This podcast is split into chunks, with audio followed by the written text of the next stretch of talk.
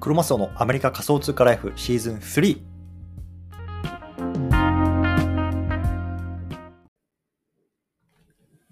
はい、クロマスオです。えっと、今日は3月の27日なんですけれども、今朝ね、えっと、ゆうパパさんっていう方とね、 Voicy を通じて、